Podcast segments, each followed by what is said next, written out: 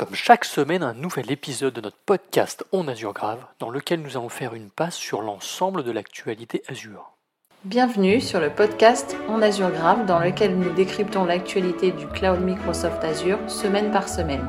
Pour ne rien rater de nos épisodes, n'oubliez pas de vous abonner. Bonjour à tous, pour ce nouvel épisode de podcast, nous allons évoquer l'actualité Azure pour la semaine 41 qui s'étale du 16 au 22 octobre.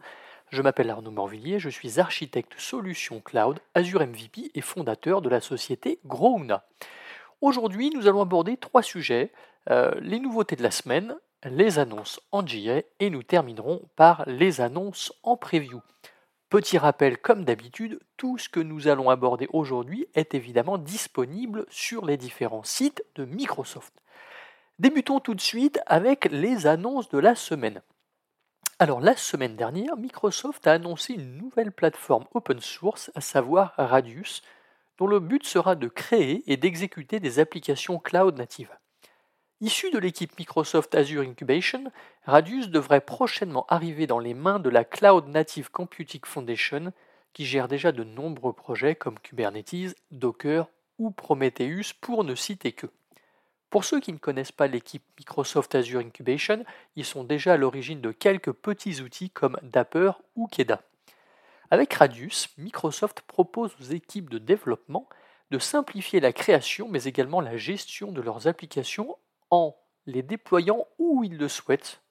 Euh, alors aujourd'hui, euh, vous avez déjà la possibilité de les déployer sur une plateforme cloud comme Azure ou Amazon, sur une infrastructure conteneurisée comme Kubernetes, ou encore sur votre propre infra privé.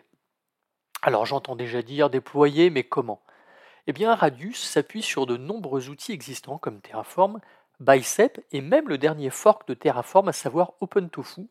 Et évidemment, il s'intègre parfaitement au système d'intégration continue et de livraison continue, plus communément appelé CI/CD, avec GitHub Actions par exemple. Évidemment, pour ceux qui le souhaitent, Radius fournit une API, je mettrai l'URL en commentaire, que vous pourrez consommer depuis Radcli, que je mettrai également en commentaire. Comme l'indique Marc Rusinovich, le CTO d'Azure, le but de Radius est de proposer une plateforme qui facilite la vie des développeurs sans imposer quoi que ce soit, que cela soit en termes d'outillage, de méthodologie ou de langage applicatif. Alors oui, c'est une nouvelle plateforme qui débarque, des ajustements seront à prévoir, des nouveautés sont déjà dans les tuyaux, comme le support de GCP dans les prochains mois. Mais la société de Redmond a démontré au cours des dernières années, avec la suite Azure DevOps ou l'acquisition de GitHub en 2018, qu'il fallait compter sur elle et que lorsqu'elle entreprend quelque chose, elle y met les moyens autant techniques que financiers. Une autre petite annonce qui est peut-être pas passée inaperçue euh, pour vous, c'est euh, Amazon qui a décidé euh, d'investir, en tout cas d'utiliser la plateforme cloud de Microsoft pour améliorer la productivité de ses employés. Alors, ce n'est absolument pas une blague. En fait, l'entreprise de Jeff Bezos serait prête d'ailleurs à poser un milliard de dollars sur la table pour une durée de 5 ans. On parle environ d'un million de licences Microsoft 365.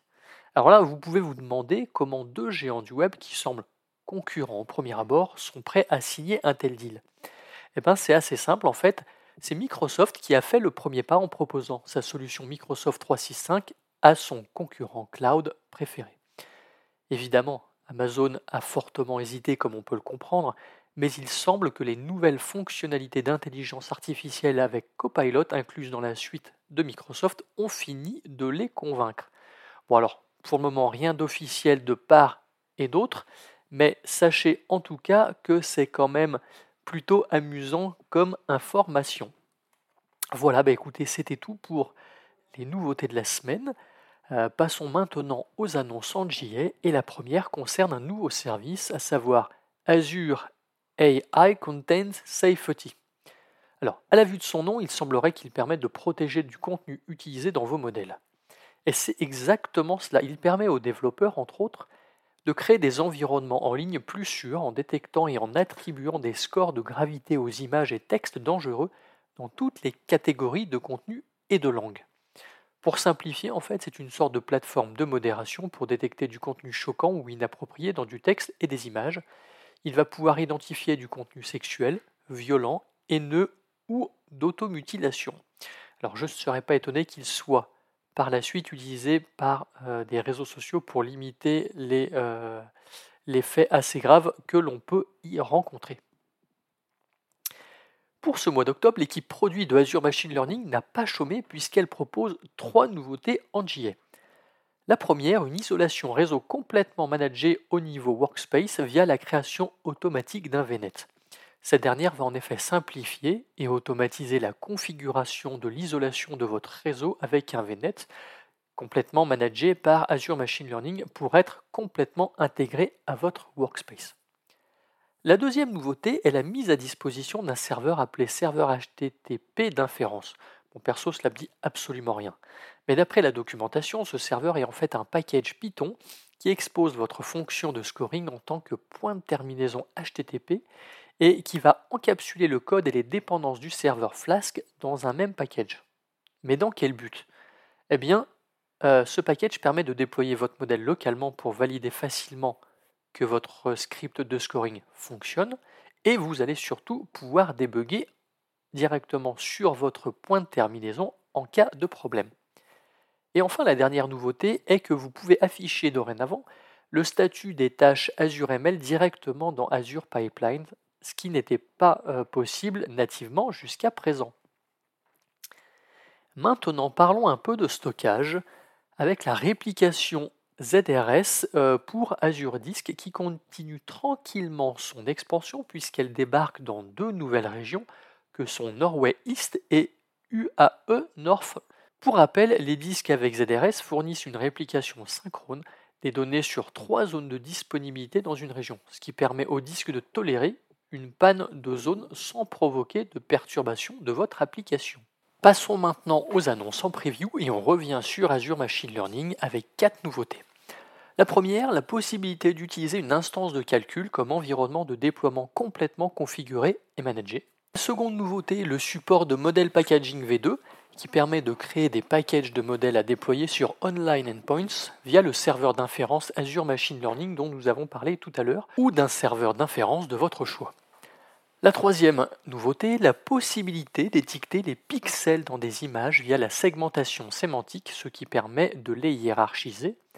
Et enfin, la dernière nouveauté, la possibilité de personnaliser davantage les nouveaux modèles d'inférence de base que sont Babbage-002 et DaVinci-002.